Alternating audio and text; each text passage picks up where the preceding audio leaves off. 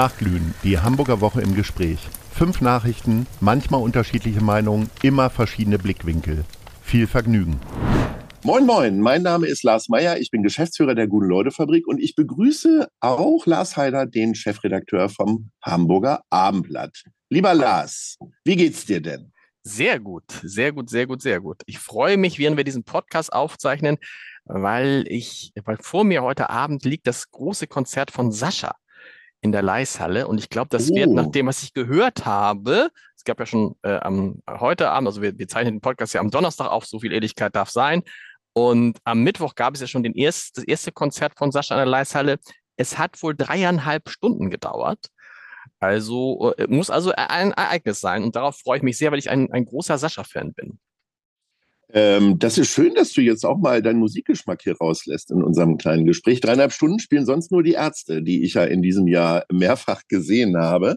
Aber äh, das klingt tatsächlich sehr spannend. Und das ist ja auch ein sehr sympathischer Kerl. Das muss man ein ja auch mal sagen. Unglaublich sympathisch. Also einer der, einer der sympathischsten äh, Menschen, den ich so kennengelernt habe. Völlig, völlig normal, trotz des großen Erfolges. Ein, ein liebenswerter Kerl. Oh ja. So, dann wollen wir jetzt mal einsteigen und äh, Sascha geht bestimmt auch häufiger in die Hamburger Innenstadt, nehme ich mal an. Bis 2025 stehen für das Programm Zukunftsfähige Innenstädte und Zentren bundesweit 250 Millionen Euro zur Verfügung.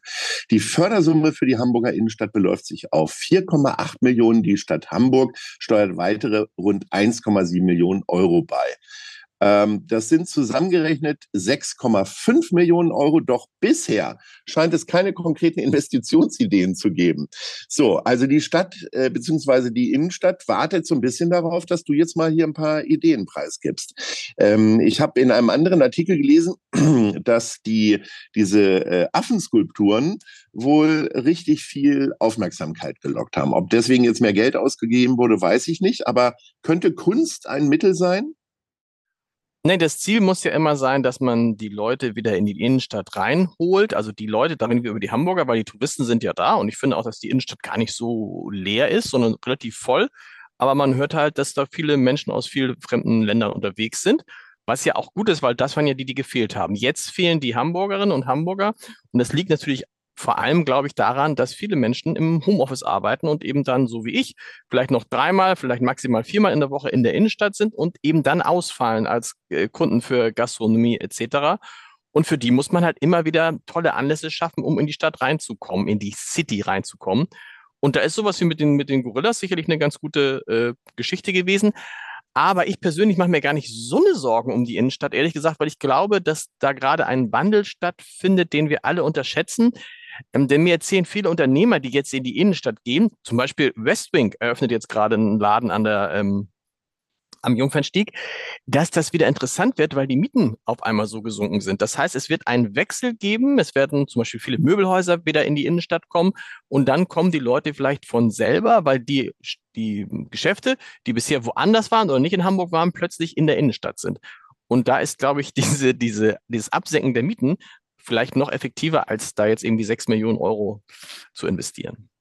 Naja, aber es muss ja ausgegeben werden. Äh, vielleicht schafft man das ja mit anderen Tierskulpturen. Muss nicht, das haben wir, haben wir schon mehrfach ausgesprochen. Es muss, das ist ja immer meine, die haben ja diese Woche auch die ähm, äh, Steuerschätzung des Hamburger mhm. Senats gehabt, ne, und wo der Senat ja davon ausgeht, dass er bis 2026 drei Milliarden Euro zusätzliche Steuereinnahmen hat.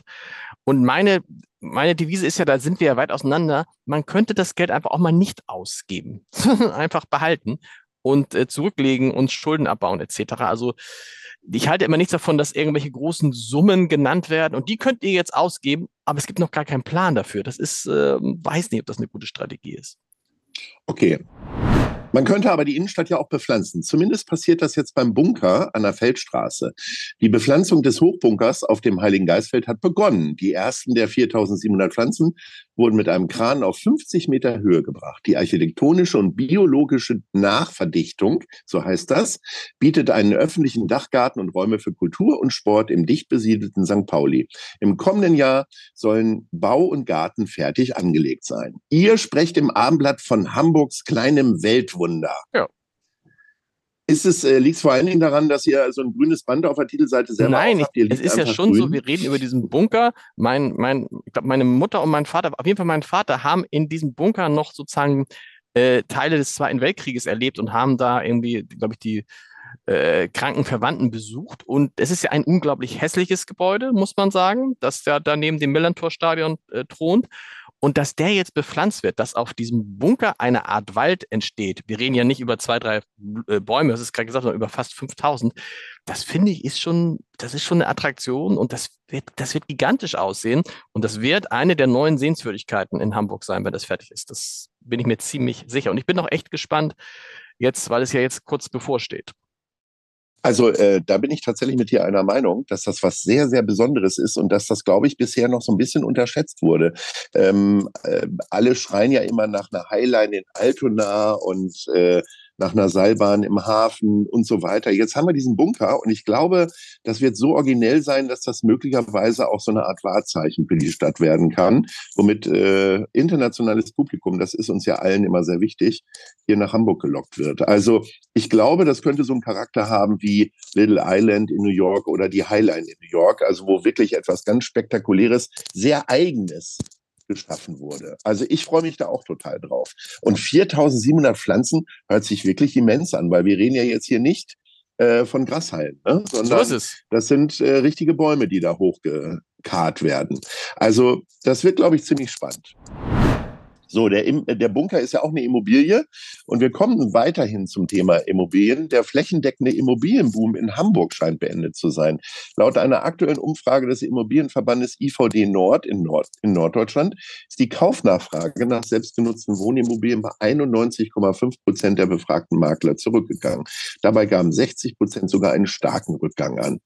Das macht mich ehrlich gesagt ein bisschen froh, weil das ist ja, also die Preise sind ja totaler Wahnsinn. Klar ist das immer Angebot und Nachfrage. Aber selbst du musst es ja weit rausziehen, um ein schönes Häuschen zu haben. Richtig? Bei mir war es aber eine bewusste Entscheidung, weil ich ein Mehrgenerationenhaus machen wollte und weil meine äh, Schwiegereltern dort leben, äh, wo ich dann hingezogen bin. Ansonsten ist es, glaube ich, eine ganz normale Entwicklung jetzt angesichts der, der Bauzinsen. Ne? Ich meine, die Nachfrage nach Immobilien in Hamburg war ja auch so groß, weil über zehn Jahre man quasi ohne Eigenkapital ein Haus bauen konnte, kaufen konnte, Wohnung kaufen konnte und du dann irgendwie Zinsen von 0,4, 0,7 Prozent bezahlt hast. Und auf einmal sind diese Zinsen halt eher so in Richtung von vier Prozent, was ja übrigens früher normal war. Ich, äh, ich kenne noch Zeiten, in denen Bauzinsen bei sieben, acht Prozent äh, äh, sah, äh, lagen. Da haben sich Leute auch Häuser gekauft. Aber natürlich, dieser ganz große Andrang ist jetzt vorbei, wenn man feststellt, ups, vielleicht kann ich das gar nicht bezahlen. Und das ist sicherlich jetzt äh, es ist sicherlich jetzt für die Makler im, in diesem Moment vielleicht keine so eine schöne Entwicklung. Man muss aber auch gucken, wenn die sagen, die Nachfrage geht zurück, woher die kommen. Ne? Also um mal das Beispiel von Hapag-Lloyd zu nehmen, die dieses Jahr ja einen, einen Gewinn von 18 Milliarden Euro haben werden. Wenn die nächstes Jahr, ne, wenn die nächstes Jahr einen Gewinn von 9 Milliarden Euro machen, dann kann man sagen, oh Gott, der Gewinn ist um die Hälfte zusammengebrochen. 9 Milliarden Euro ist aber immer noch ein toller Gewinn und so ähnlich ist, glaube ich, die Lage bei den Maklern und so, die Preise sinken ja auch, aber natürlich nicht, die sinken, sinken jetzt nicht wieder auf das Niveau, wo sie vor zehn Jahren mal waren. Also ein Gewinn von 9 Milliarden Euro würde ich auch nehmen, dann könnte ich mir tatsächlich auch ein Häuschen äh, mal gönnen hier in Hamburg. Es bleibt spannend. Äh, auch auf einer anderen großen Baustelle hier in Hamburg, dem HSV. Nach dem Bruch mit HSV-Investor Klaus-Michael Kühne haben nun auch drei der insgesamt sieben HSV-Gesellschafter Präsident Marcel Jansen ihr Vertrauen entzogen. Jansen hält indes an seiner Position fest. Er schließt personelle Konsequenzen weiter aus, will stattdessen tiefgreifende Veränderungen vorantreiben und neue Wege gehen. Ähm, also ständig dieses Ankündigen von tiefgreifenden Veränderungen und neue Wege, alleine das regt mich schon auf, ehrlich gesagt. Ich ähm, habe gar keine richtige Meinung zu Marcel Janssen, ob der nun gut ist oder nicht, aber diese ständige Ankündigen von neuen Wegen, ganz schwierig.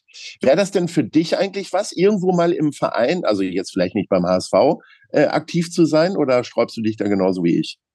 Nee, ich bin ja, aber ich bin ja eher Basketballer. Ich, ich hab, äh, darf jetzt zum Beispiel am Sonnabend äh, wird der Hamburger Basketballverband 75 Jahre alt. Da moderiere ich dann sozusagen die Festveranstaltung äh, dazu. Also in dem Bereich mache ich was. Ich habe ja früher auch ganz viel Basketballmannschaften und so trainiert. Also ich bin eher nicht so der Fußballer. Ansonsten sehe ich so ein bisschen so wie du. Das Problem beim HSV ist ja, boah, also seit ich jetzt zurück beim Armblatt bin, das ist auch schon seit elf Jahren, hast du, hörst du immer wieder, wir müssen jetzt irgendwie, es muss anders werden. Der Verein muss anders werden. Wir müssen neue Wege gehen.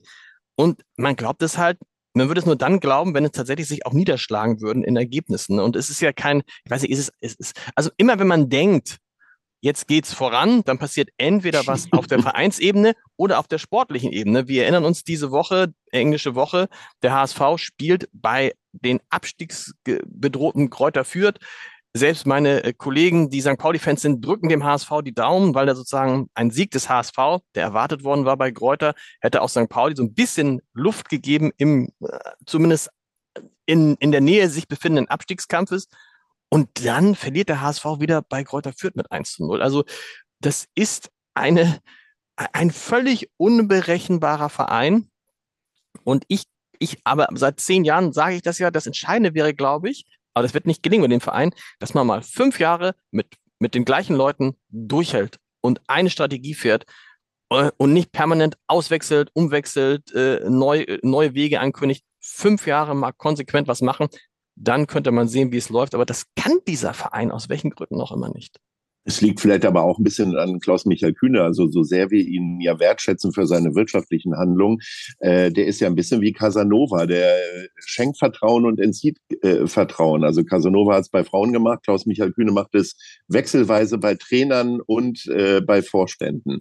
Ja, Denn äh, ja, vor einigen nein. Jahren hat er mit Jansen noch gekuschelt und jetzt ist aber mal alles Kacke. Nee, aber genau, Klaus-Michael Kühne hat, da ist da aber relativ einfach zu äh, einzuschätzen. Ne? Das, der ist ja auch Teilhaber von Hapag-Lloyd.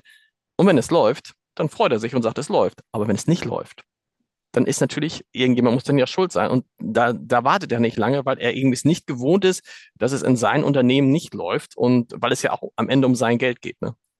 Ja, Tja, um Geld geht es auch in Wien. Äh, was hat Wien mit Hamburg zu tun? René Benko, der Elbtower-Investor und Miteigentümer des Kaufhauskonzerns Galeria Karstadt Kaufhof, äh, gerät weiter unter Druck. Er und acht weitere Unternehmer müssen sich seit Dienstag in Wien wegen möglicher Korruption vor Gericht verantworten. Die Beschuldigten bestreiten das. In Wien soll ein grüner Stadtrat die Unternehmer zu Spenden von 1,6 Millionen Euro genötigt haben.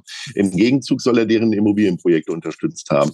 Was haben wir doch hier in Hamburg für ein schönes, verschlafenes Nest, oder? Also äh, um 1,6 Millionen, ich meine, da sind ja die 200.000 Euro äh, im Schließfach von Johannes Kahrs ja geradezu lächerlich, wobei ja überhaupt nicht gesagt ist, dass da irgendwas. Genau, also erstmal ist das alles, sind das alles Verdachtsberichterstattungen, die ich immer ja, weißt du, ja schwierig finde. Und zweitens mhm. fällt mir gerade auf, ganz interessant, wir müssen mal nachfragen, was ist eigentlich aus dem Geld von, was ist da eigentlich geworden mit Cars?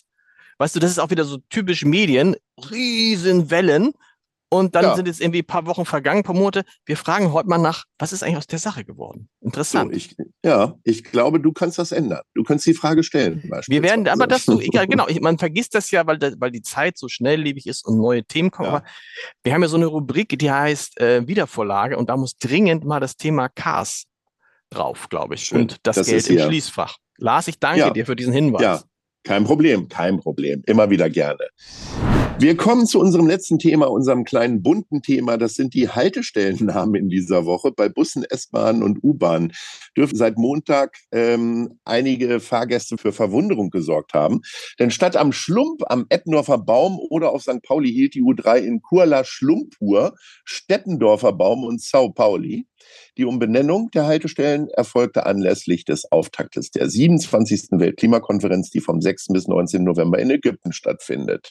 So, ähm, ich, ich finde das ganz interessant, den Battle zwischen den Berliner äh, Verkehrsbetrieben und auch Hamburg, äh, weil alle versuchen, sich immer gegenseitig zu überbieten mit lustigen Aktionen, wobei ich das wirklich ganz lustig finde, beziehungsweise es hat einen sehr, sehr ernsten Hintergrund.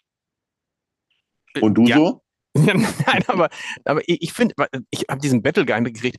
Ich finde, ich finde das super, dass, und mir ist das eigentlich viel zu wenig. Also ich würde gern mehr so lustige Aktionen haben im äh, öffentlichen Nahverkehr. Wobei es gibt ja diverse lustige Aktionen, die ganzen Durchsagen, irgendwie wegen einer technischen Panne fällt der Zug heute aus, weil der Lokomotivführer äh, erkrankt ist, fällt der Zug heute aus. Dieser Zug kommt in umgekehrter Reihenfolge und so weiter und so weiter. Ähm, aber das fand ich jetzt wirklich äh, hochkreativ und lustig und glaube ich, so in diesem, in diesem Alltag der Menschen sind solche, gibt es solche Sachen viel zu wenig.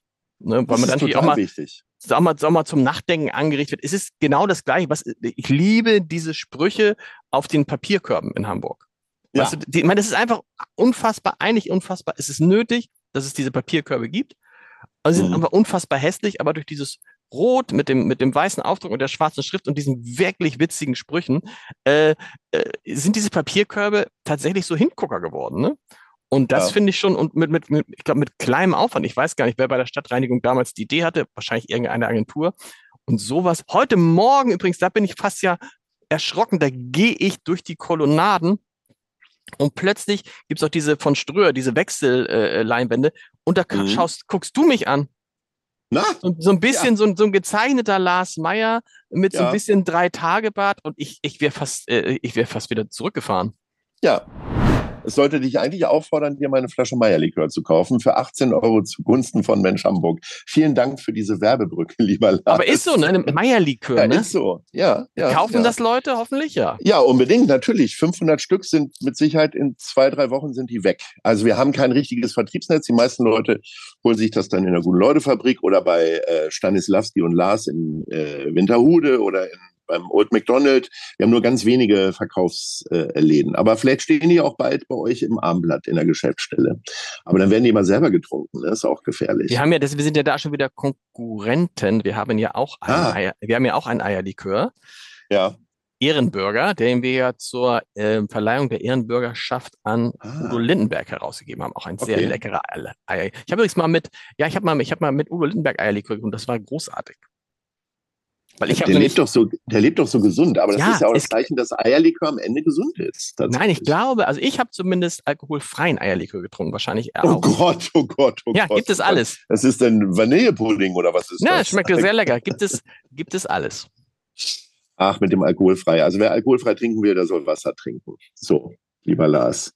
Äh, die Woche ist besprochen. Wir machen unsere, mh, äh, ihre, unsere Mülleimer zu mit schönen bunten Sprüchen drauf äh, und hören uns in der nächsten Woche. Ich wünsche dir ganz, ganz viel Spaß bei Sascha. Ganz liebe Grüße. Ich werde berichten. Tschüss. Bis dann. Tschüss. Nachglühen, die Hamburger Woche im Gespräch, ist eine Produktion vom Hamburger Abendblatt, Ahoi Radio und der Guten Leute Fabrik.